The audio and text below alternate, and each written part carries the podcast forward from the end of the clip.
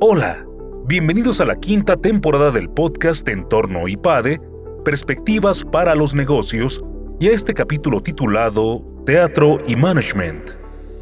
Estudiar teatro puede tener múltiples beneficios para los directores de empresas. En este capítulo, Gabriela Alvarado, profesora del área de comercialización, nos habla de la relación entre el teatro y la alta dirección y de las ventajas de transmitir el mensaje correcto a tu audiencia.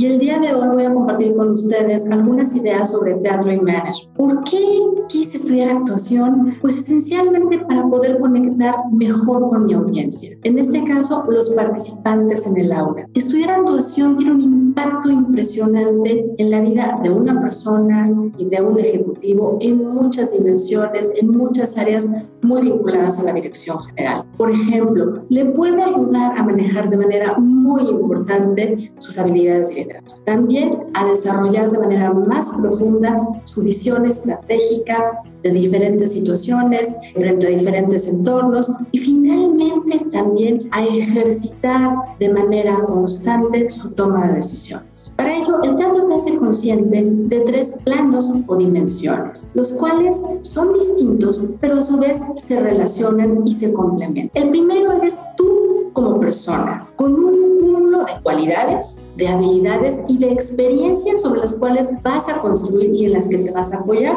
En segundo lugar está el actor. Este actor que va a tener una serie de conocimientos, de destrezas que desarrolló y por supuesto técnica. Y finalmente está el personaje o el rol que desempeñas, que tiene objetivos muy concretos, que tiene compromisos y retos que llevar a cabo. Para desempeñar bien su papel, el actor tiene que entender muy bien todas las circunstancias dadas, inmediatas, mediatas y lejanas a su papel. Y esto va a estimular en él un tren de pensamiento. Siempre que un actor esté en el escenario, durante cada momento de desarrollo de la acción, debe de tener muy claras estas circunstancias que le rodean y también tiene que poner muchísima atención en todos los detalles y desarrollar la habilidad de ver más allá de lo evidente, de eso que aparentemente no existe y hacer un dibujo mental de ello. La idea es ver con esta imaginación creadora y tener fe en lo que se ve. Nos suena, por ejemplo, a la misión o propósito de una organización y es por ello que siempre, siempre hay que tener un propósito, no solamente una idea general o aproximada de lo que está aconteciendo o de lo que queremos lograr. Todo lo que sucede en el escenario y en la vida de un directivo tiene un propósito, no se trata de actuar por actuar, siempre debe hacerse con un propósito y de manera auténtica y sincera. El actor también debe de ser un observador constante, no solo mientras está en el escenario, sino también en su vida real. Hay muchas personas que desarrollan o que tienen esta habilidad de manera natural y que son capaces de formarse impresiones bien definidas de lo que ocurre a su alrededor, de lo que ocurre en ellos mismos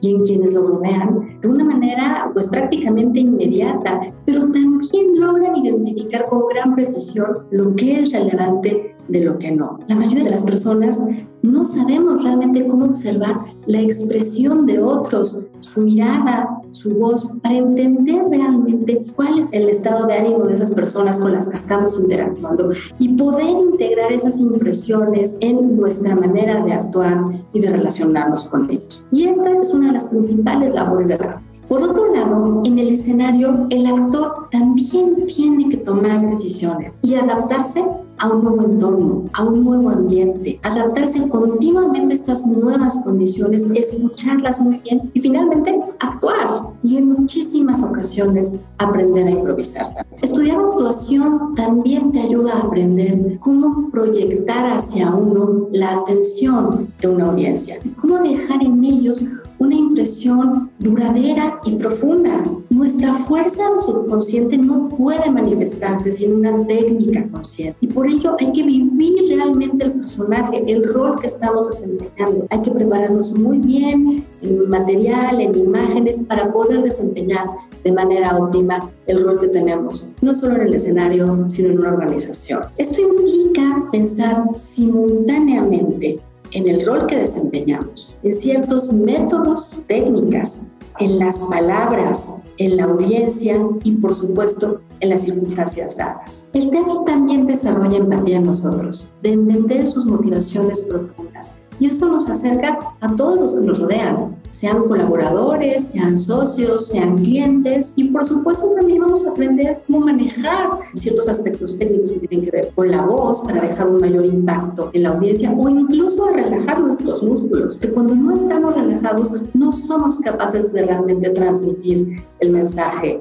que buscamos. Algo muy importante es que el propósito del teatro no es entretener. El propósito del teatro es inspirar, inspirar al actor e inspirar a su audiencia. En el caso de un directivo, inspirar al líder en sí mismo, pero también ser capaz de inspirar a sus colaboradores, a sus clientes y a la sociedad en general. Yo realmente recomiendo ampliamente a todos los directivos y sus equipos que tomen algunas sesiones de teatro porque el impacto que pueden tener en el desarrollo de habilidades fundamentales para el desempeño de sus funciones creo que puede ser muy, muy importante.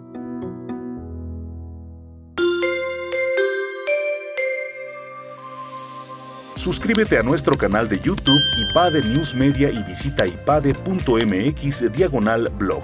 En este canal encontrarás videos, artículos e infografías relacionadas con el mundo empresarial de la actualidad y no olvides compartir este contenido.